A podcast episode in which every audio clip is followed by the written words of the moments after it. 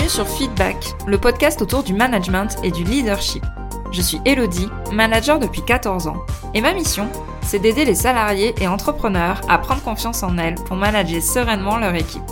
Alors si toi aussi tu es convaincu qu'on peut avoir un management bienveillant et un leadership affirmé sans écraser les autres, abonne-toi. Tu trouveras ici tous mes conseils et retours d'expérience pour t'aider à devenir une des leaders de demain. Je te souhaite une agréable écoute. Hello à toi et bienvenue dans le podcast Feedback. Si jamais tu ne me connais pas, Feedback, c'est le podcast qui t'aide à devenir la manager que tu rêves d'être. Et aujourd'hui, je suis ravie d'accueillir à mon micro Zoé Maillet, qui est pour moi une manager jeune et inspirante à la fois. Zoé a eu un parcours assez exceptionnel à mes yeux, ultra inspirant, puisqu'elle est passée de la diplomatie internationale à une start-up. Elle a clairement fait le grand écart et elle n'a que 29 ans. Je voulais impérativement qu'elle partage son expérience ici dans le podcast parce que je suis sûre que tu vas en retirer plein de leçons pour toi, pour le développement de ta carrière et surtout pour ton management, puisqu'à la fin de l'interview, elle nous donne ce qu'elle a mis en place avec son équipe et qui l'aide dans son quotidien. Zoé, je l'ai connue parce qu'en fait, elle a fait ma formation Manager 360. C'est une des membres de ma formation. Et je voulais aussi qu'elle partage son parcours et qu'elle nous explique aussi bah, ce qu'elle a pu retirer de la formation. C'est un sujet dont on parle à la fin de l'interview. J'espère que cette interview va te plaire autant qu'à moi. J'ai vraiment pris beaucoup de plaisir à interviewer Zoé. Je te souhaite une très bonne écoute. Bonjour Zoé, je suis ravie de t'accueillir aujourd'hui à mon micro. Ça fait un petit moment que j'ai en tête de t'inviter parce que je trouve que tu as un parcours exceptionnel malgré ton jeune âge et je mets des guillemets. Et je me suis dit que ça pouvait être intéressant de partager ton parcours et euh, ce que tu as pu retenir de tout ça euh, avec les personnes qui nous écoutent, avec nos auditrices. Et j'ai aussi eu le bonheur de t'avoir comme membre de Manager 360, ma formation qui aide à manager beaucoup plus sereinement son équipe et à trouver un équilibre entre sa vie pro et sa vie perso. Et je voulais aussi en profiter à la fin du podcast pour que tu nous partages ce que tu as vécu aussi dans le cadre de cette formation.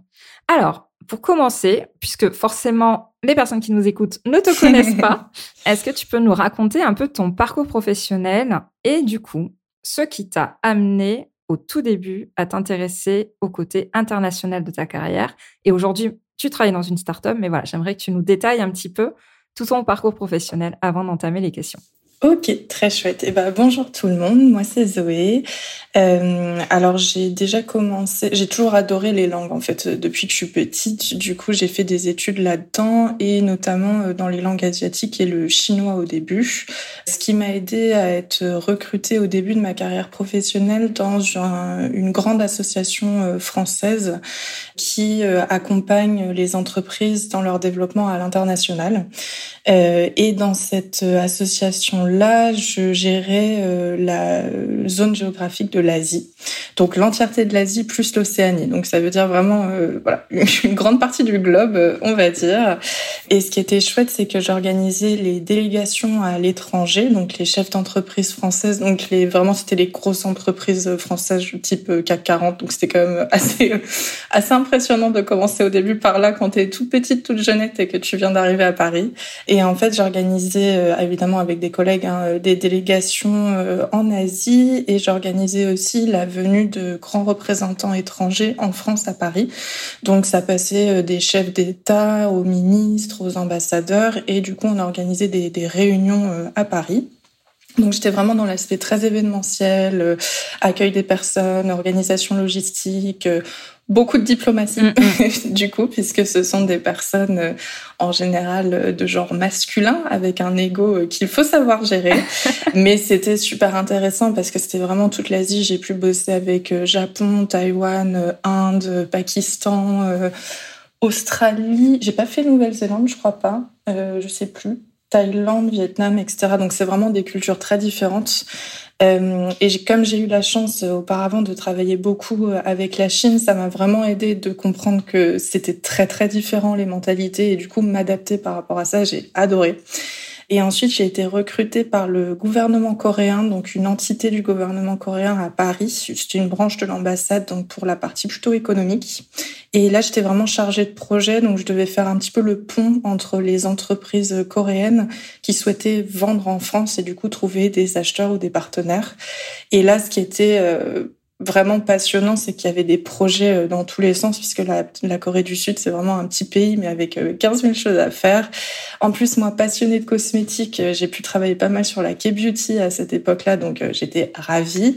Mais je travaillais aussi sur l'hydrogène, les vêtements, les lunettes, les piles électriques, enfin tout ce que tu veux. mais là, ce qui était intéressant, c'est que j'étais vraiment attachée à une culture en particulier, la culture coréenne. Et je trouvais ça trop intéressant parce que c'était vraiment comment s'intégrer, puisque j'étais la seule française euh, dans cette entité-là. On était une ah, quinzaine de personnes à peu près. Euh, donc j'étais vraiment en immersion totale. Alors non, j'exagère. J'avais un collègue à moi qui était français, mais qui était pas du tout dans le même service. Donc on était deux Français avec une quinzaine de Coréens. Et moi, dans mon bureau, il y avait que des Coréens, donc ça parlait en coréen toute la journée.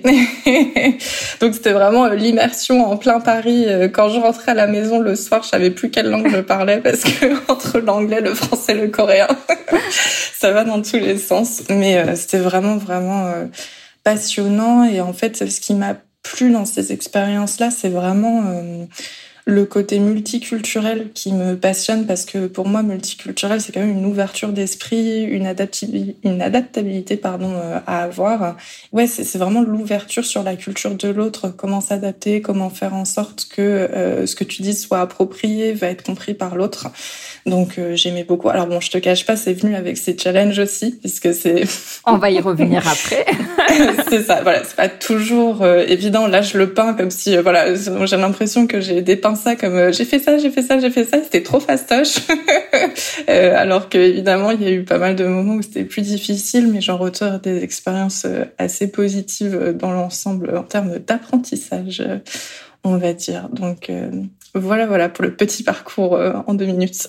et après, on va basculer. Il y aura quelques questions après sur ce que tu fais actuellement et la boîte où tu travailles actuellement, puisque voilà, t'es passé de la diplomatie à la start-up, on va dire de l'univers rien à voir. complètement opposés, avec deux cultures, euh, deux cultures de travail complètement différentes. Alors moi, j'adore échanger avec des personnes qui ont eu des expériences de travail soit à l'étranger, soit avec des sociétés étrangères, puisque les les cultures d'entreprise, la place du travail et aussi les codes du travail sont complètement différents par rapport à la France et à l'Europe. Du coup, quelle différence essentielle tu as perçue entre le monde du travail européen et le monde du travail asiatique? Après, si tu veux cibler chinois ou coréen, tu peux. Si c'est plus facile pour toi, voilà. Mais quelles sont les principales différences que tu as pu voir entre ces deux systèmes? Alors, je préfère parler de la Corée du Sud parce que c'est ce que je connais le plus et surtout l'Asie est un continent très vaste avec des cultures très différentes euh, entre la Chine, l'Inde, le Pakistan, la Thaïlande, ça n'a rien à voir les cultures d'entreprise. Donc euh, je suis plus experte on va dire en mettant des guillemets sur la culture de l'Asie du Nord-Est donc euh, plutôt Japon et Corée. Et la Corée du Sud euh, en termes de différence de gestion d'entreprise, de management alors le truc le plus obvious peut-être, mais c'est euh, la gestion du temps. En Asie et tout particulier en Corée du Sud, euh, être en avance, c'est être en retard presque. Donc quand tu commences à 9h, tu arrives à 8h30 ou 8h45 et si tu arrives à 8h45, tu exagères un petit peu. Donc c'est vrai que ça alors moi, je suis une flippée, donc j'arrive toujours en avance de toute façon. Mais c'est vrai que pour d'autres personnes, ça peut être un peu étrange de se dire, bah non, euh, c'est en France, euh, ton contrat, il y a marqué que tu commences à 9h, t'arrives à 9h. Mais dans les codes, ça se faisait pas en fait. Donc il fallait vraiment euh, arriver en avance. Euh, il y a aussi une culture du respect qui est très très différente parce que le, la Corée du Sud c'est un des pays au monde les plus codifiés en termes de hiérarchie et de respect de l'autre. Euh, notamment par exemple le fait de se dire bonjour le matin. Alors en général quand on se dit bonjour le matin en entreprise, en open space, on lance un salut à la cantonade et voilà. Là en fait il faut vraiment aller saluer le chef en plus, en Corée, on s'incline euh, quand on dit bonjour à un chef. Donc, euh, en Corée, en fait, pour dire bonjour, tu t'inclines de manière générale. Alors, tu baisses la tête quand c'est un collègue. Par contre, quand c'est un supérieur hiérarchique, vraiment, tu baisses euh, presque le dos, mhm. en fait.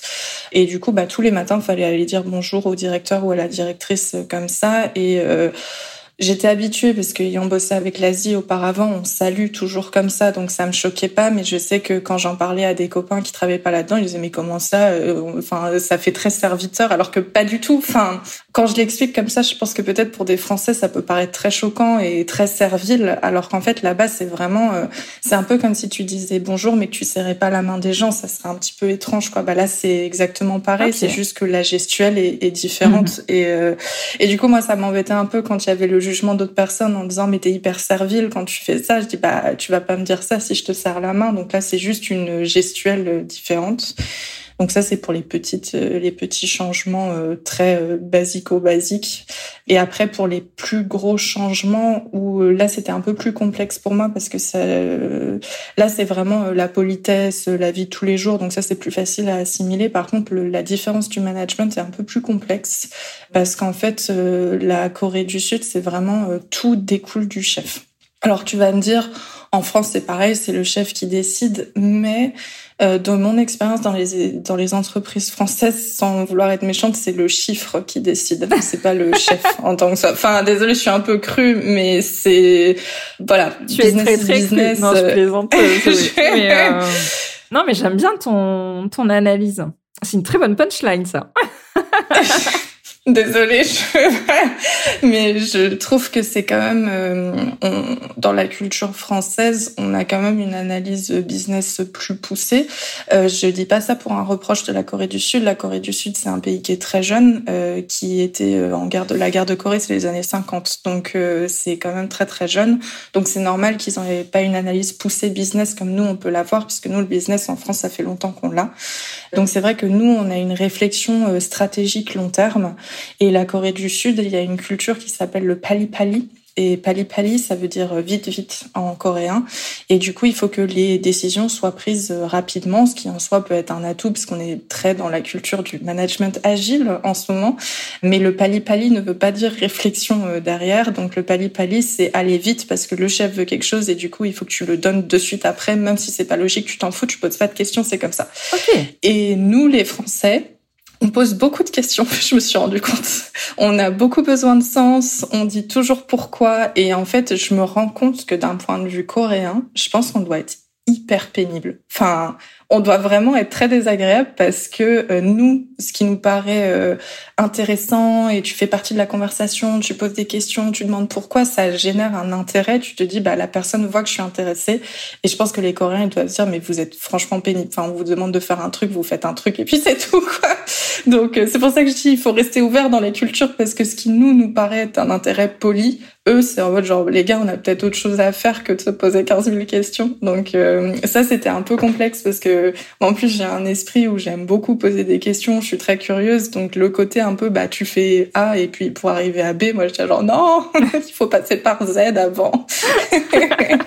donc euh, ça c'était la plus grosse différence. Je pense que c'était rejoint un petit peu par mon collègue français aussi. C'était pas toujours facile pour nous parce que quand une décision tombait tous nos collègues coréens y allaient direct, il fallait le faire et on se pose pas de questions.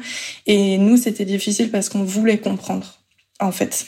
Et cette notion de sens, alors à savoir que je travaille pour le gouvernement aussi, donc une institution publique, je ne sais pas ce que ça donne en start-up en Corée, hein, euh, c'est vraiment mon expérience, mais je trouve que en discutant avec d'autres personnes qui travaillaient dans le public, dans le privé pardon en Corée, c'était un petit peu la même chose. Cette notion de sens n'est pas là et c'est comme ça. Enfin, c'est pas une critique que je leur fais, c'est vraiment un constat.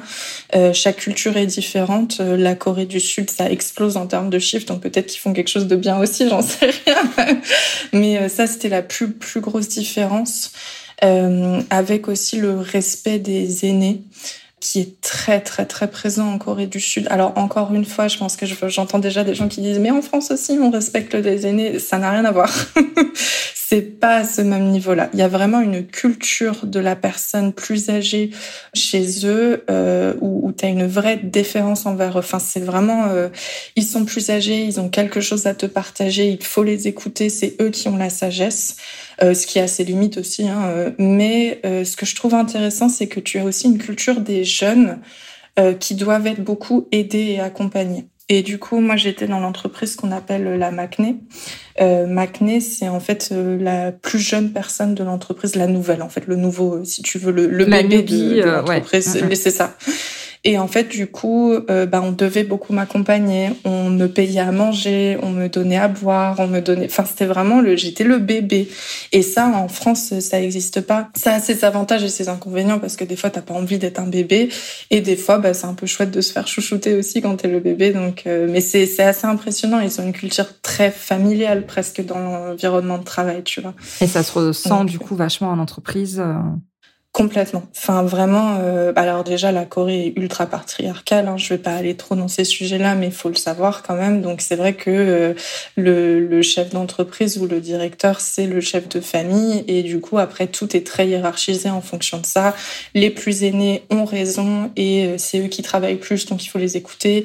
Et les plus jeunes sont là pour apprendre et c'est des bébés, donc euh, voilà. Enfin, donc il y a vraiment un côté très famille dans l'entreprise, ce qui en fait il y a très peu en France finalement. Alors il y aura ça dans des petites entreprises familiales, mais dès que tu passes au grand groupe, ça existe plus cette notion-là. Ça vole en éclat. Ouais. Euh, Et du coup, au niveau des challenges que tu as pu rencontrer euh, dans ton travail avec la Corée, est-ce que tu vois d'autres challenges par rapport à ce que tu as cité? Ou est-ce que les principaux, c'est vraiment euh, ceux que tu nous as partagés à l'instant? Euh, je pense effectivement que le management, du coup, euh, euh, ne pose pas de questions. C'est comme ça, c'est compliqué quand on est français. Il y a aussi la barrière de la langue. N'oublions pas, parce que la Corée du Sud ne parle pas très bien anglais. Euh, la jeune génération, oui, mais euh, la génération qui est un peu plus âgée dans le monde du travail, ça parle pas anglais, donc c'est tout en coréen. moi, j'avais des bases de coréen, mais assez pour comprendre, pas assez pour parler. ce qui en soi, des fois, c'était des vrais atouts parce que du coup, ils ont un côté avec les étrangers où ils font pas trop confiance et du coup euh, ils vont nous prendre un peu pour des débiles et du coup ils vont parler en coréen entre eux. Donc moi j'arrivais à grappiller des informations sans qu'ils le sachent. Donc ça c'était génial. Mais c'est vrai que bah, dans une culture où il y a zéro anglais, il n'y a pas les mêmes logiciels parce que la Corée du Sud c'est un des rares pays au monde qui utilise pas Google. Donc ça veut dire que les sites coréens, ouais, ils ont un autre navigateur de recherche qui s'appelle Naver et c'est un des seuls pays au monde qui n'utilise pas Google. En fait, donc toutes les applications, les machins, tout ça ne sont pas adaptés au marché français. Donc quand tu fais la culture et la passerelle entre la France et la Corée et que du coup ton site internet ne fonctionne pas en France, c'est très pratique. Ah, donc euh, voilà, c'est c'est complexe. Donc la barrière de la langue, c'est un vrai vrai sujet euh, avec la Corée. Donc ça, ça a été une difficulté, même si au bout d'un moment je comprenais beaucoup mieux. Et pour moi, la grosse difficulté aussi, c'est être une jeune femme, puisque comme je l'ai dit, voilà, c'est un pays qui est très euh, patriarcal et du coup, euh, quand tu es jeune, déjà, bah, tu fais partie des bébés, donc t'as pas ton mot à dire, mais quand tu es une nana, c'est encore difficile. Enfin, on est dans un pays euh, vraiment très masculin, surtout dans l'économie et la diplomatie. Bon, en France, on n'est pas forcément mieux, mais du coup, c'est pas toujours évident de de faire passer ses idées, de tout ça. Alors moi, j'ai eu de la chance d'avoir des chefs qui étaient vraiment super euh, là-dessus, mais c'était le management direct et pas le management plus haut placé. Donc euh, ça, c'est un vrai sujet. Ils en sont très conscients, les Coréens, donc je pense que je vais pas me faire incendier si je parle de ça. Ça, fait vraiment partie de, leur challenge. Pour moi, c'était les, plus grosses difficultés qui entravaient pas mal le travail, euh, mine de rien. Donc, donc voilà, c'était les plus grosses difficultés. Les plus grosses difficultés. Alors, du coup, maintenant, aujourd'hui, tu travailles dans une start-up. Alors, j'aimerais que. Tout à fait. Ouais, que tu nous parles, du coup, de cette transition. T'es passé dans cette start-up à quel âge? Enfin, ça fait combien de temps que tu y travailles? Et du coup, euh, comment tu as pu gérer cette transition entre deux mondes totalement différents? Oui, complètement. Alors oui, c'est vrai, c'est vraiment passé du coq à l'âne. Autant dans le début de ma carrière, c'était une des transitions assez euh, compréhensibles, mais c'est vrai que là, c'est un peu parti euh, n'importe où. Mais ça a une base, c'est qu'en fait, quand je travaillais pour le gouvernement coréen, je travaillais dans la K-beauty et je devais du coup trouver des acheteurs français euh, pour des produits euh, coréens de K-beauty. Et je me suis très bien entendue avec un de ces acheteurs euh, français qui avait un projet de start-up qui était hyper aligné avec mes valeurs. Je les ai suivis tous les deux depuis le début du projet, mais on travaillait, je veux dire, enfin, c'était un petit peu comme mes clients, même si pour le gouvernement coréen on peut pas parler de clients, mais on va dire que c'est un petit peu ça. Et en fait, euh, on s'est bien entendu et euh, à un moment, ils m'ont proposé de rejoindre l'aventure. Et c'est vrai que moi, j'avais fait un petit peu le tour dans mon boulot précédent. Du coup, euh, j'avais envie d'un nouveau challenge. Donc, je suis passée dans cette start dans cette start-up pardon qui fait des conseils pour les produits de beauté, pas que K-beauty. Hein, il y a aussi d'autres d'autres cosmétiques. Euh, c'était un changement euh, total et absolu pour moi, mais je crois que j'avais besoin de, de, ça. En fait, on m'a proposé un poste de directrice du service client, en sachant que du coup, c'était pas dans l'international, c'était pas un boulot que j'avais déjà fait auparavant, et c'était dans l'optique de structurer une partie de, euh, importante de cette boîte-là. Donc, c'était vraiment vient euh, réapprendre un métier euh, totalement différent. je suis très curieuse et je suis très touche à tout, donc euh, ça m'a beaucoup intéressée de rejoindre cette aventure. Pourquoi déjà? Parce que c'est une entreprise où les valeurs, je m'y retrouvais totalement et j'arrivais à un point de ma vie où j'étais en train un peu de sous-peser tout ça, soit rester dans le milieu international qui me plaisait, mais où peut-être les valeurs, je les rejoignais plus trop, ou alors bah, partir à l'aventure totalement sur un poste que je connais pas, mais au moins je suis alignée avec les valeurs. Euh, c'était un pari, hein, je vais pas te mentir. Après, j'ai un petit côté bélier en moi, donc c'est vrai que quand j'aime bien euh, quelque chose, je fonce sans réfléchir. Je panique quand j'accepte après, mais sur le coup, euh, j'y vais. donc j'ai accepté direct quand mon boss m'a fait la proposition, et puis le lendemain, j'ai regardé mon mec et je me suis dit mais qu'est-ce que j'ai fait Pourquoi? Donc voilà, j'ai eu des petits moments de panique, mais en soi, euh, je regrette pas du tout. Et vraiment, pourquoi je regrette pas? Vraiment pour les valeurs. C'est-à-dire que j'ai réappris un nouveau métier. Ça fait un an et demi que je suis dans la boîte maintenant, à peu près, je mhm. pense. À peu près, on va dire. Et en fait, je me suis rendu compte qu'à partir du moment où tu étais aligné avec les valeurs et que tu étais prête à bosser, euh, ça matchait vachement plus que dans un job où en fait je savais sur le bout des doigts ce que je devais faire, mais par contre tous les matins c'était dur parce que j'étais pas alignée avec ce que la boîte proposait.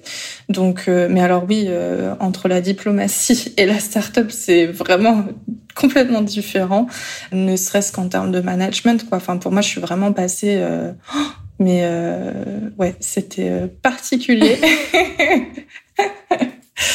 euh, ouais, c'était un, un, gros, gros changement. Et du coup, tu as intégré la start-up à quel âge? 27, 27, je pense. Ok. 27 ans, oui, c'est ça, ça 27. Ça. Mm.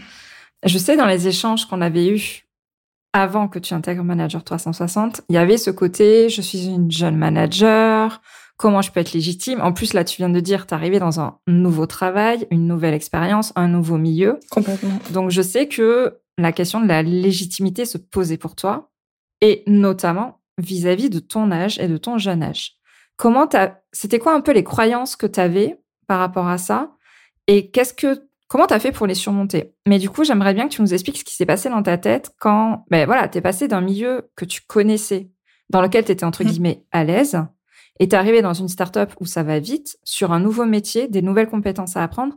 Et en plus, tu avais le côté jeune, où tu arrivais peut-être dans un contexte jeune, mais où tu devais aussi manager des personnes peut-être plus âgées que toi, etc. Parce que être directrice du service client à 27 ans, c'est quand même beau. Oui. voilà, donc es face à des challenges, en plus de ton métier, mais lié aussi... Alors là, je pense pas qu'il y avait le côté euh, je suis une femme. Je pense que ça n'apparaissait pas du tout dans le, la startup. Mais peut-être le côté je suis jeune. Comment je vais faire pour gérer cette équipe? Est-ce que je suis vraiment à ma place? Voilà. Est-ce que tu peux nous partager un peu ce qui s'est passé dans ta tête à ce moment-là? Est ce que tu as mis en place pour surmonter ça? Alors, comme je l'ai dit au début, euh, j'ai accepté euh, sans réfléchir parce que j'étais trop contente. C'est après la réalisation que je me suis dit, mon Dieu, qu'est-ce que tu as fait? En fait, les premières choses que je me suis dit, c'est euh, bah, de quel droit tu penses que tu as le droit d'en arriver là, en fait? Parce que tu étais relativement à l'aise dans l'émission que tu faisais auparavant, mais là, tu vas être directrice un truc que t'as jamais fait de ta vie donc enfin qu'est-ce que tu fais Georgette quoi. Enfin vraiment euh, je euh, j'avais beaucoup de mal avec ça. Euh, pourquoi j'avais de mal c'est parce qu'en fait je me disais oui mais du coup tu vas être une de ces manageuses incompétentes qui vient là juste parce que c'est la next step et pas du tout parce qu'elle a envie d'être là. Ce qui était totalement faux puisque j'avais très envie d'être là mais enfin on se dit des choses vraiment nazes des fois à nous-mêmes. Je me disais t'es jeune t'as pas l'expérience tu vas manager des gens jeunes aussi mais aussi des gens qui sont plus que toi, euh, qui s'y connaissent à fond dans leur métier, et toi, tu vas être leur directrice alors que tu n'as jamais bossé dans ce secteur-là de ta vie. Donc, ouais, j'étais pas très gentille euh, avec moi-même euh, à cette époque-là. Ça a changé grâce à Manager 360 et d'autres, mais c'est vrai que on est trop sévère avec nous-mêmes. On, on le dirait jamais à ses potes mais on se le dit à soi, donc je trouve ça infect qu'on le fasse pour nous-mêmes. Et en gros, ce qui revenait, c'était vraiment euh, de quel droit t'es là? T'as pas cette expérience dans ce service-là, donc pourquoi t'es là? Et t'es super jeune, et d'où tu vas aller manager une nana qui a 10 ans d'ancienneté par rapport à toi, quoi. Donc ça, c'était vraiment complexe. Ce qui m'a aidé, déjà, c'est de demander à mes boss pourquoi ils m'avaient recruté parce que c'est ce que j'avais pas eu l'occasion de faire dans mes boulots précédents et c'est vrai que à chaque fois je me demandais toujours pourquoi j'étais là alors qu'en fait je savais faire mon métier, j'avais fait mes études là-dedans mais je me posais quand même la question. Euh, mais là comme j'ai pas du tout d'expérience là-dedans, je voulais vraiment qu'ils me disent pourquoi ils m'avaient recruté et ils m'ont rassuré là-dessus et ils m'ont rassuré en disant que en fait c'est le type de métier où les soft skills surtout en service client, c'est ça qui est le plus important. Euh, et en fait en venant de la diplomatie, c'est hyper logique d'aller dans le service client finalement parce que enfin euh, tu as travaillé avec des diplomates et des chefs d'État, c'est pas un client qui est pas content avec sa crème hydratante qui va te faire peur et c'est vrai parce que du coup, j'ai un recul sur certaines situations bah, grâce à mon passé mais tu vois ça euh, il a fallu qu'on me le dise, tu vois, c'est pas forcément quelque chose que j'ai réussi à me rendre compte moi-même et en fait, je me suis rendu compte que dans les métiers que j'avais fait, il y avait tellement de compétences euh, transférables, quoi. Donc ça, c'était super chouette. Mais c'est vrai que ce qui m'a beaucoup, beaucoup aidé, c'est quand la, la startup a commencé à grandir. Donc déjà, j'avais fait ta formation euh, Start and Smile que j'avais trouvé super parce que la veille de mon arrivée dans la startup, j'avais fait au secours et j'ai tapé sur Google euh, comment gérer une équipe, management bienveillant, au secours, help. je suis tombée sur Elodie. Du coup, ça, ça m'avait vachement aidé. Mais quand je suis passée de trois personnes à 10 personnes, je me suis dit, oula, là, il me manque des outils. Et du coup, c'est là où je me suis penchée sur la formation 360. Tu avais vachement bien ficelé le truc d'accompagnement, donc tu avais vraiment fait un plan d'action sur ce qu'on allait faire. Euh, je l'ai partagé à mes boss et ils ont trouvé ça hyper pertinent aussi parce qu'ils se disaient que ça serait chouette que je puisse être accompagnée. Et en fait, dans cette formation-là, j'ai été accompagnée par toi qui m'a du coup donné des vrais outils de management que je n'avais pas, mais on a été aussi accompagnés par d'autres nanas qui étaient avec nous dans cette formation-là, d'autres managers qui avaient des doutes. Et en fait, les entendre partager leurs doutes alors qu'elles étaient plus âgées que moi et qu'elles avaient vraiment plus de bouteilles que moi, je me suis dit, mais en fait, ton âge n'a rien à voir avec les questionnements que tu te fais sur le management. Et ça, franchement, euh, enfin, les filles Christine et Isabelle, je pense à vous, mais elles m'ont ouvert les yeux sur des trucs où je me suis dit, mais en fait, ce syndrome de l'imposteur là, euh, que j'ai 27 ans ou 55, c'est la même chose en fait. Donc c'est, faut que je me détache de ça et il faut que j'arrive à creuser euh, d'où vient cette cause d'illégitimité et c'est pas l'âge en fait. Donc ça, ça m'a vachement aidé. ok. Ben merci ouais beaucoup d'avoir partager en toute vulnérabilité tout ce qui s'est passé dans ton cerveau et tout ce que tu as pu ressentir par rapport à ce sentiment de l'imposteur et tout. effectivement, quand on est jeune manager, euh, enfin moi je te rejoins, hein, c'est quelque chose que j'ai pensé, euh, parce que moi j'ai commencé à manager à 28 ou 29 ans, mhm. des équipes très opérationnelles. Je dis, mais qu'est-ce que je vais leur apporter, quoi? Enfin, je viens des chiffres, euh, je passe à ce domaine-là, mais je comprends pas pourquoi je suis là et, et c'est un travail ouais, de longue haleine de comprendre comment est-ce qu'on peut aider les autres alors qu'on est jeune, alors qu'on est une femme, alors qu'on est plein de choses, tu vois. C'est ça. Et du coup, alors tu vois, tu as dit que la diplomatie t'avait beaucoup aidé dans ton métier de service client. Est-ce qu'il y a d'autres éléments issus de ton expérience internationale que tu as insufflé, que tu as distillé, que tu as mis euh, par petites touches dans ton management aujourd'hui dans la startup? Est-ce qu'il y a d'autres éléments que tu as intégrés? Pas du tout euh, alors, je pense que c'est le côté euh, ouverture d'esprit. Alors, je m'explique, puisque ouverture d'esprit, ça veut tout et rien dire. C'est qu'en fait, il faut savoir que la personne en face n'a pas les mêmes expériences de vie. Du coup, ces expériences de vie vont faire que son vocabulaire est très différent, euh, que sa manière d'aborder les choses, de voir la situation est très différente. Donc j'essaye en fait de faire partager ça à mon équipe, c'est-à-dire qu'on peut être très piqué parce que quelqu'un a dit quelque chose alors que la personne en face ne voulait pas dire quelque chose de méchant. Et autre chose qui découle de ça, c'est bon alors c'est un peu moins bisounours, mais c'est aussi le fait que c'est pas parce que tu comprends d'où vient la personne, tu comprends pourquoi elle réagit comme ça que tu dois accepter.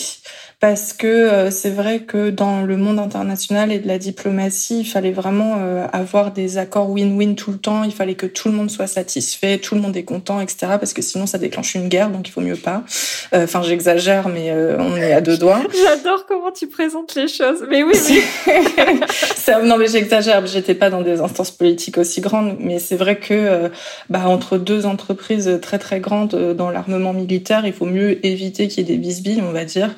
Du coup, j'ai retiré de cette leçon-là que ça, c'est bien dans la diplomatie, mais en fait, dans la vie de tous les jours, euh, dans mon service client, je, je suis d'accord que chacun a ses expériences, chacun vient des milieux différents. Par contre, il faut pas que ça marche sur nos valeurs à nous. Mhm. Du coup, certes, il y a peut-être quelqu'un qui n'a pas voulu mal, etc. Mais si ça met mal mon équipe, je mets un stop parce que pour moi, tu peux accepter les différences de culture, les différences de comportement, tant que ça n'empiète pas sur tes valeurs à toi. Donc ça, c'est quelque chose que j'ai adapté dans mon management où j'ai toujours dit aux filles de mon équipe, enfin aux filles et aux garçons quand il y avait des garçons, mais euh, que euh, tu restes bienveillant, tu restes gentil. Par contre, à partir du moment où la personne en face n'est pas réceptive, tu as le droit de mettre un stop. Et ça, pour moi, c'était hyper important. Et je pense que ça vient de mon expérience où du coup, j'avais pas forcément le droit de le faire. Et du coup, là, je me suis dit, c'est hyper important pour moi en fait euh, d'avoir cette limite-là, mais de garder quand même le côté où tu peux comprendre d'où vient la personne. Et ça, du coup, ça vient avec les différentes cultures avec lesquelles j'ai pu interagir. Mais c'est pas parce que tu comprends la personne que tu peux excuser un comportement, par mhm. exemple. Oui, ça n'empêche pas de poser ses limites, son cadre. Et ce que toi, tu attends dans le cadre de ton équipe, de ton entreprise, de ton service, euh, etc. Ouais, tu as tout à fait raison. Exactement. Tu as très bien mm. exprimé. Donc ça, je pense que, je pense que ça vient de là. Et qu'est-ce qui est sorti? Je pense que c'est ça, c'est vraiment ainsi le côté adaptabilité.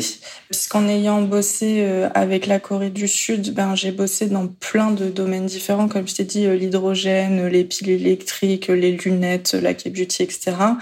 Et dans euh, mon, enfin, mon entreprise précédente, j'ai pu bosser avec énormément, énormément de pays. Enfin, comme je te disais, Vietnam, Vietnam, Thaïlande, Pakistan, etc. Enfin, vraiment un peu tous les pays d'Asie.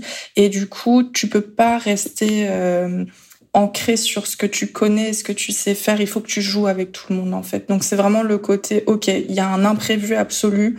Et ben il faut savoir le gérer, il faut savoir gérer les urgences. Je bosse extrêmement bien dans l'urgence parce que tu mets événementiel et international, t'es obligé, surtout dans la diplomatie où en général t'es au courant. Allez, 15 jours auparavant euh, que la personne va arriver.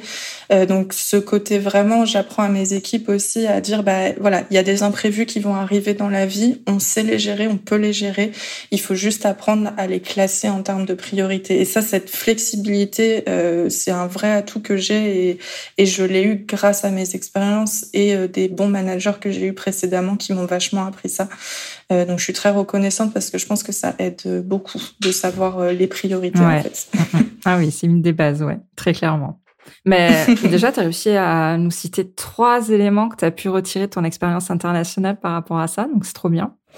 Alors, moi, Zoé, je te trouve hyper inspirante dans tout ce que tu as mis en place avec ton équipe. Donc, c'est une de mes questions. Mais avant de rentrer dans cet aspect-là, voilà, je fais un petit teasing parce que franchement, euh, moi, tu m'as toujours épaté de tous les éléments concrets que tu as mis en place avec ton équipe. Mais mhm. avant de nous partager quelques éléments que tu as pu mettre en place, j'aimerais que tu nous parles de ton expérience avec Manager 360. Tu as fait la formation, donc effectivement, comme tu as expliqué, tu avais fait Start and Smile qui aide à euh, réussir sa prise de poste de manager. Et après, tu as rejoint Manager 360 pardon, en mars, donc de mars à juin 2023. Pourquoi tu as décidé de te former? Tu l'as un peu dit tout à l'heure, parce que tu es passé d'une équipe de 3 à 10, mais Qu'est-ce qui t'a poussé à prendre cette décision de passer le cap de te former? Parce que souvent, quand on est manager, on peut se dire qu'on va y arriver seul. Ou alors, on a peur aussi des fois de demander à son entreprise de nous aider à nous former parce qu'on veut pas paraître faible, on veut dire qu'on va s'en sortir. Euh, limite, on veut pas les déranger, entre guillemets, avec ça. Donc, qu'est-ce qui t'a fait passer à l'action? Qu'est-ce qui t'a poussé à prendre cette décision de te former? Et pourquoi avec moi? Parce que tes formations management, il y en a plein. ouais, Donc, voilà, explique-moi un petit peu ce cheminement euh, par rapport à ça. Alors déjà par rapport à moi, Je vais pas te. De toute façon, je crois que je te l'avais dit, mais euh, j'ai eu peur au début de demander à mes employeurs cette formation-là. Euh, pourquoi? Parce que j'avais peut-être pas eu le management le plus bienveillant auparavant et le plus ouvert à la formation. Donc c'est vrai que euh, il a vraiment fallu que je fasse une liste de pourquoi j'avais envie et besoin d'être formée.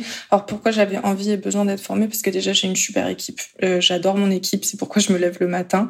Et je me suis dit, il mérite d'avoir quelqu'un qui sait ce fait ou qui en tout cas est plus à l'aise avec l'exercice. Et du coup j'ai vraiment eu envie de me former pour elle, pour leur apporter le meilleur qu'elle puisse avoir euh, en entreprise, euh, qu'elle puisse donner le meilleur d'elle-même euh, aussi. Donc je me suis dit à un moment faut bien que ça commence quelque part. Donc, je voulais avoir des outils et je voulais me sentir mieux avec moi-même.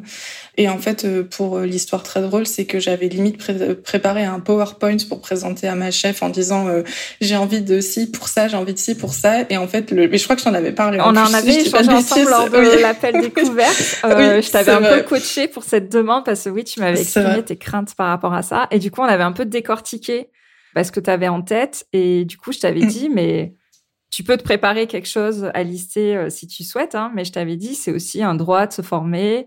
Ça veut dire aussi que tu t'impliques pour ton équipe. Là, tu l'as très bien exprimé, mais à l'époque, tu l'exprimais pas forcément comme ça. Ah, mais pas du tout, c'est clair.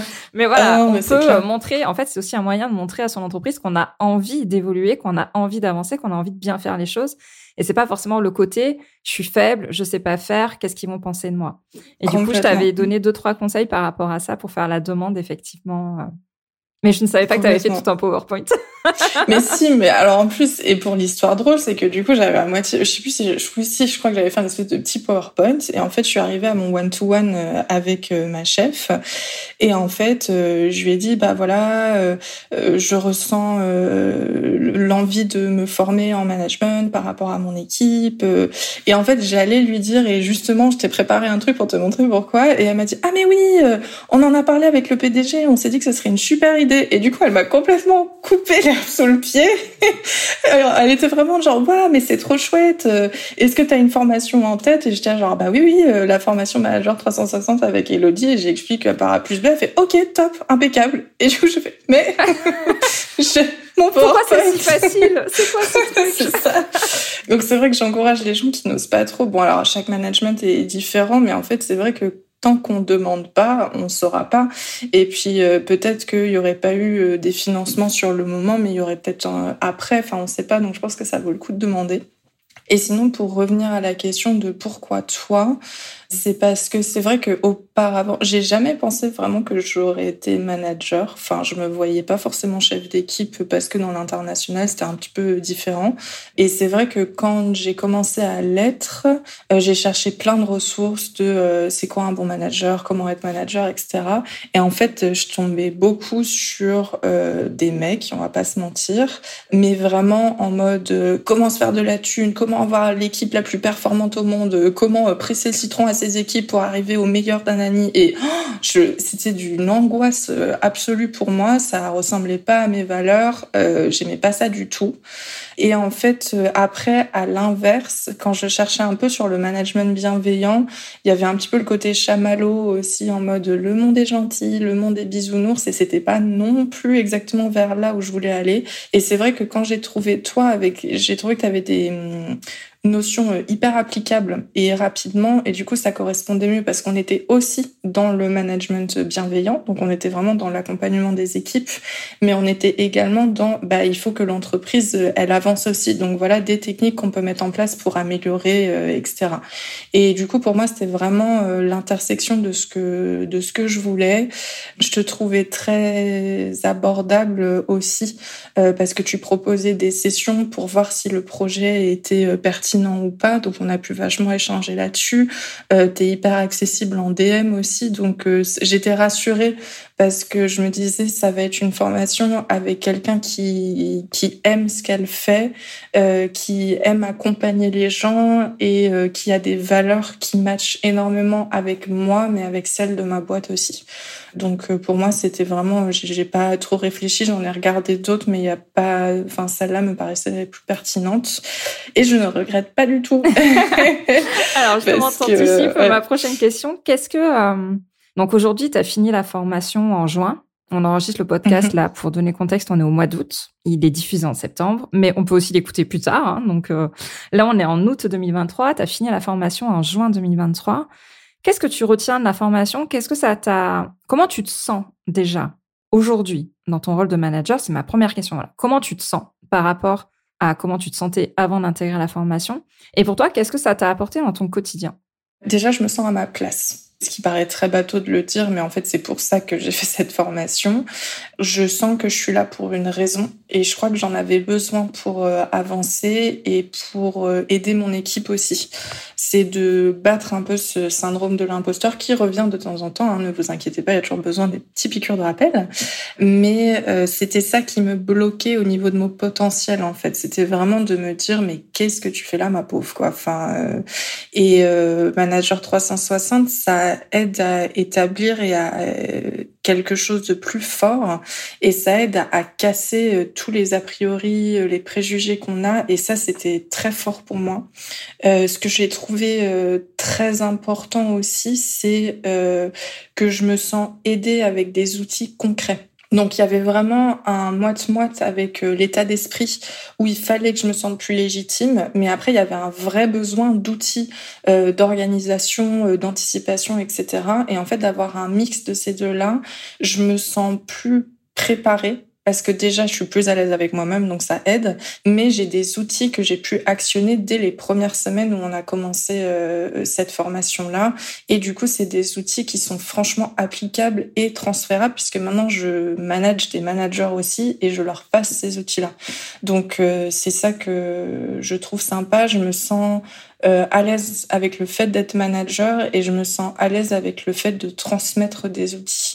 Donc pour moi, Manager 360, euh, c'était vraiment euh, un, un, changement de cap absolu pour ça et aussi pour la communauté qu'on a pu créer avec les filles qui ont fait cette formation, qui sont d'une force absolue. Et du coup, on a pu créer un, un espace d'écoute et de partage qui fait que ma vie elle est vraiment différente maintenant. Enfin, en termes de management, c'est incroyable parce que euh, quand j'ai une question à poser, et eh ben voilà, je peux vous la poser euh, dans le groupe. Euh, quand j'ai un coup de mou, et eh ben on va s'aider. En fait, c'est d'être avec d'autres gens qui sont pas de la même équipe que toi, mm. qui n'ont pas les mêmes enjeux que toi, donc il y a pas de compète ou rien du tout.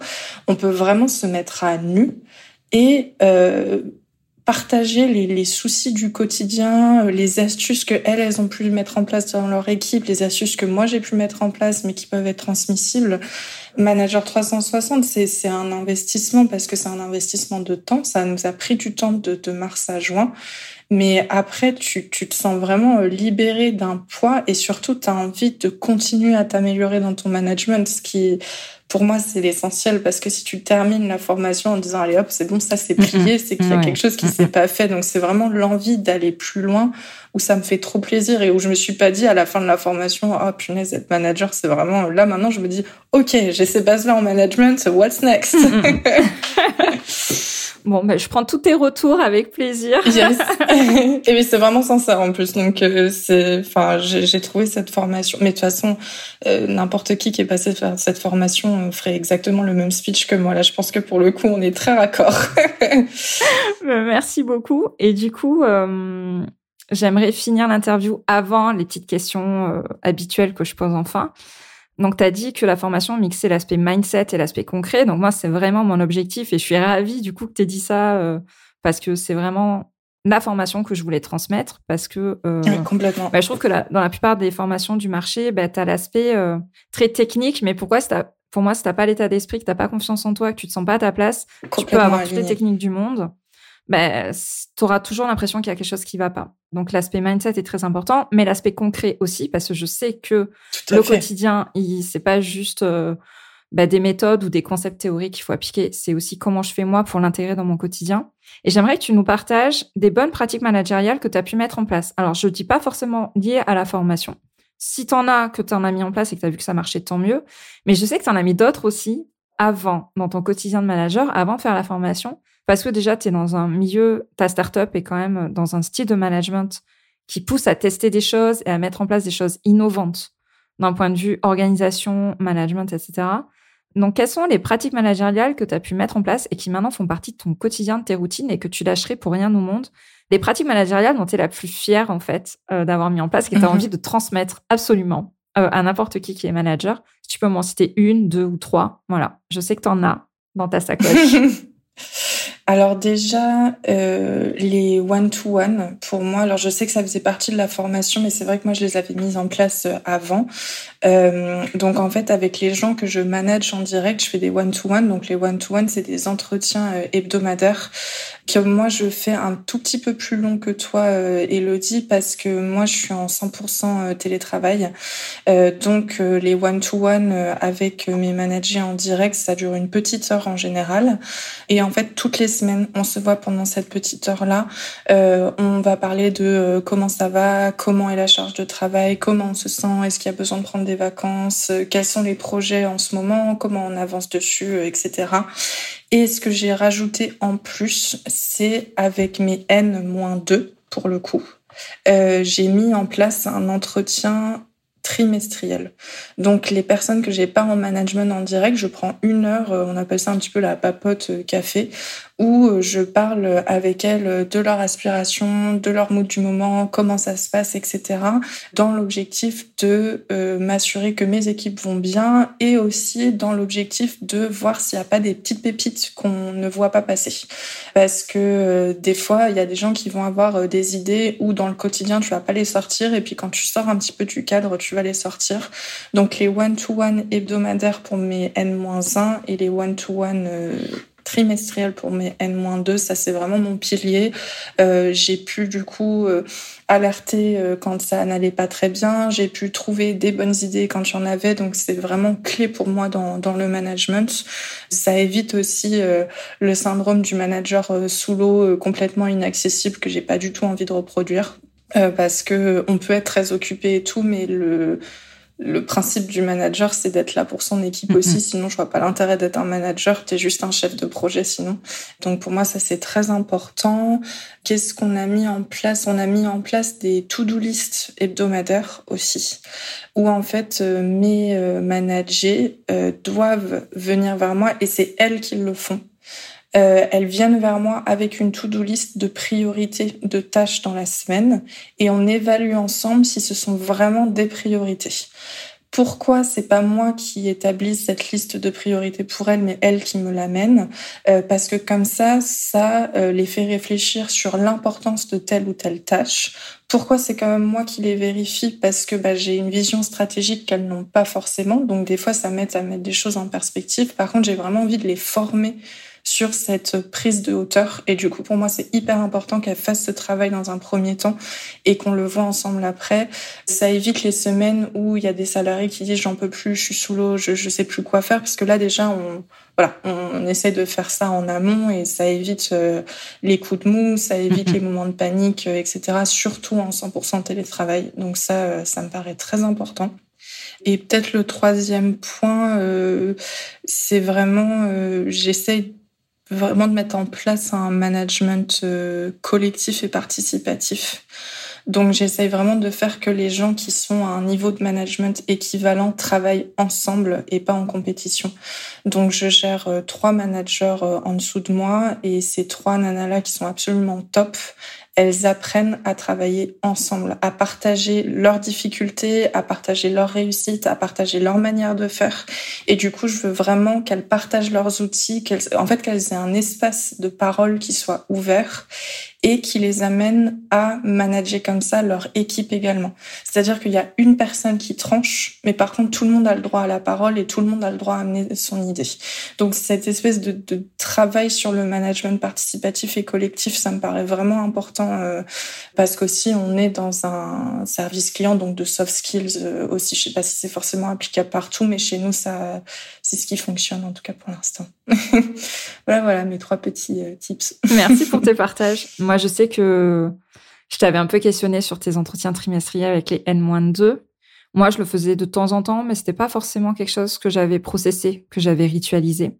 Et c'est vrai qu'on en a parlé en plus ensemble il y a pas très longtemps et je t'ai attends, attends, Zoé, explique-moi un peu. C'est hyper intéressant.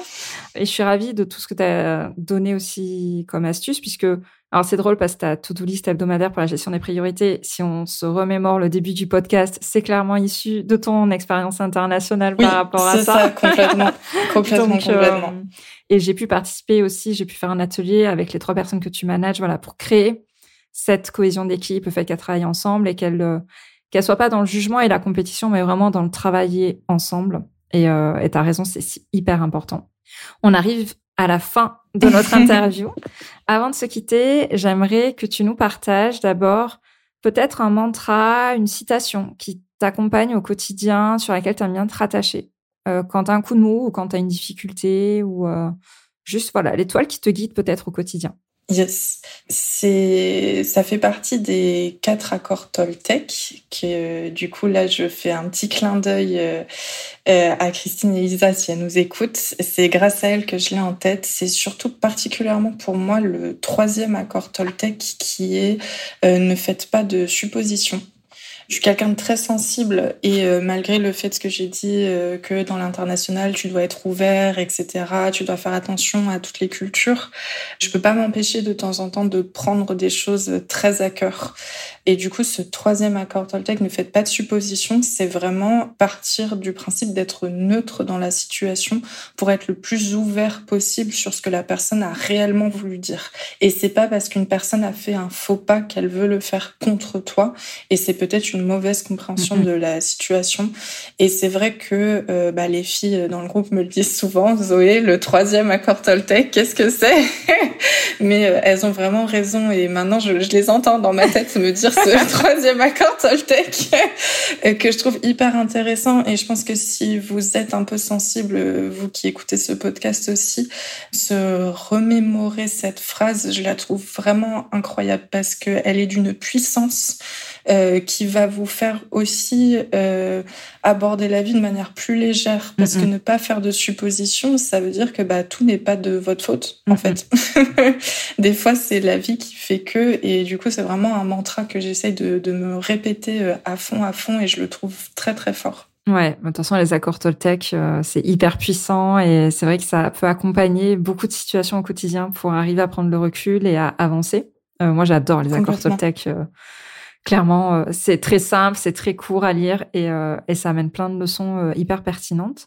Et pour finir, est-ce que tu as une ressource? Alors, ça peut être un livre, ça peut être un podcast, ça peut être une chaîne YouTube, une vidéo, un film, une série, peu importe, qui t'a aidé? Alors, on va peut-être sortir du management, j'ai envie de dire, peut-être dans ton dev perso en général ou dans ton management, ton leadership, peu importe, tu vois. Mais une ressource que tu aimes bien citer, que tu aimes bien partager.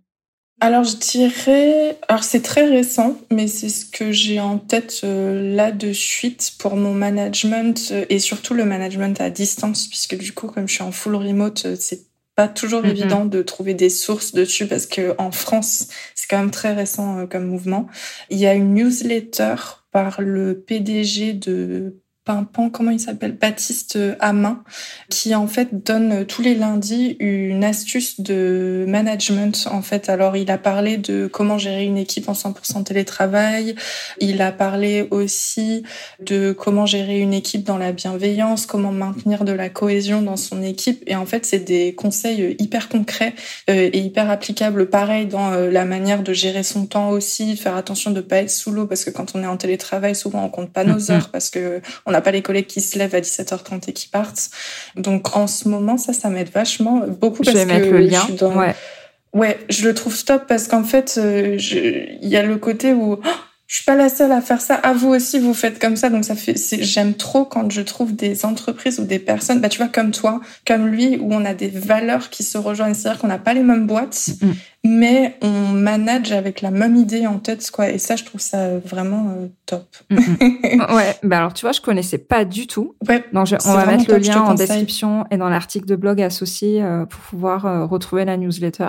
Là, tu vois, tu m'as donné un tips, donc euh, je vais aller voir ah bah, ça. Franchement, j'aime beaucoup. Après, je crois que Baptiste, c'est très récent euh, ce qu'il a fait. Enfin, je l'appelle Baptiste comme si on se connaissait. je connais pas du tout le pauvre, euh, mais euh, c'est très récent. Je crois sa newsletter, ça fait un ou deux mois, mais je la trouve. et là, mhm. il l'a laissé à une de à de ses employés. Donc c'est elle qui a écrit la newsletter. Donc je trouve ça top et du coup, ça me donne trop envie de piquer les idées parce que je trouve ça trop trop, chouette. comme donc je trouve ça vraiment cool. Et sinon, une ressource alors un peu plus classique mais que je trouve intéressante, c'est la communication non violente mhm. qui a été théorisée par Rosenberg, que j'essaie vraiment de mettre en place dans mon équipe et avec les clients. Mais après, ça rejoint vachement les accords Toltec. En fait, c'est voilà, ne pas faire de suppositions, écouter avec empathie, etc. Mais voilà, c'est des si vous trouvez des bouquins sur la communication non violente, ça peut paraître très hippie comme ça, mais ça aide dans la communication de tous les ah jours, en perso ou en équipe, vraiment. Ah oui, c'est la base même.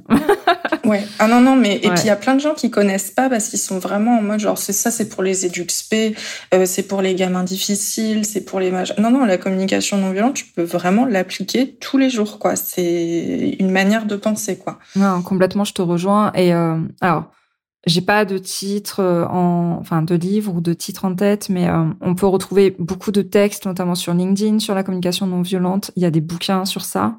On peut aussi mm. le retrouver sous l'acronyme CNV, si jamais. Euh, des fois sur LinkedIn, beaucoup de gens en parlent, mais en utilisant l'acronyme sans forcément dire ce que c'est exactement. mais c'est vraiment la base, effectivement, pour manager, pour communiquer et pour juste échanger avec d'autres personnes dans le cadre personnel ou professionnel. Donc ouais, c'est moi je m'en sers beaucoup aussi dans ce que je transmets sur le management, c'est vraiment une des bases, très clairement. Donc, euh, on est raccord là-dessus. Bah écoute, merci beaucoup Zoé. Euh, moi, j'ai bu toutes tes paroles aujourd'hui. j'ai adoré. Mais de toute façon, je savais que ton interview allait être hyper inspirante et je suis ah, ravie euh, de t'avoir reçu aujourd'hui.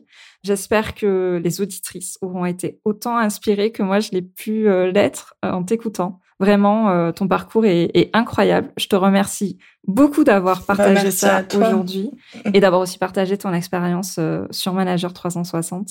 Si des personnes veulent échanger avec toi, où est-ce qu'ils peuvent te retrouver? On ne sait jamais. Si jamais il y a des personnes qui veulent te poser des questions. Bien sûr.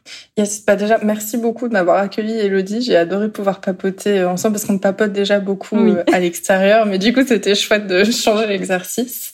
S'il y a des personnes qui veulent venir me voir, bah, je vous propose de me contacter sur LinkedIn. Je pense que Elodie, tu pourras ouais, je mettrai le, lien, de mon profil. Ouais. Et, et, voilà, je reste euh, disponible pour qui, qui veut échanger avec grand, grand plaisir. Et si je peux me permettre permettre juste une dernière petite euh, parole euh, Je ne sais pas s'il y a des jeunes femmes qui nous écoutent, mais franchement, euh, les nanas, tentez tout. Parce que je me suis vachement retenue. Alors j'ai l'impression quand je dis ça que je parle comme si j'avais 60 ans, mais je me suis beaucoup retenue face à des opportunités parce que je pensais que j'étais pas à ma place, parce que j'étais pas capable de le faire comme avant la formation manager 360 où je me disais mais non je peux pas, je suis jeune, je suis nana, je, je peux pas faire ça. Faites, vous êtes capable. Les mecs ils vont pas vous attendre pour se lancer dans ces opportunités-là. Donc prenez la place, prenez votre place, vous avez droit de prendre de la place. Mais quel mot de fin On va finir sur ça alors. Bah écoute, merci beaucoup et tu as complètement raison. Oser, il faut oser. Euh, c'est le meilleur moyen de savoir et d'avancer. Ah, merci beaucoup pour ce mot de fin. Avec grand plaisir. Merci à toi de m'avoir accueilli. Ouais, merci à toi et on se retrouve du coup la semaine prochaine pour un nouvel épisode. Je te remercie d'avoir écouté cet épisode jusqu'au bout. Si tu l'as apprécié, je t'invite à t'abonner sur ta plateforme préférée et à me laisser un commentaire 5 étoiles. On se retrouve au prochain épisode pour parler management et leadership.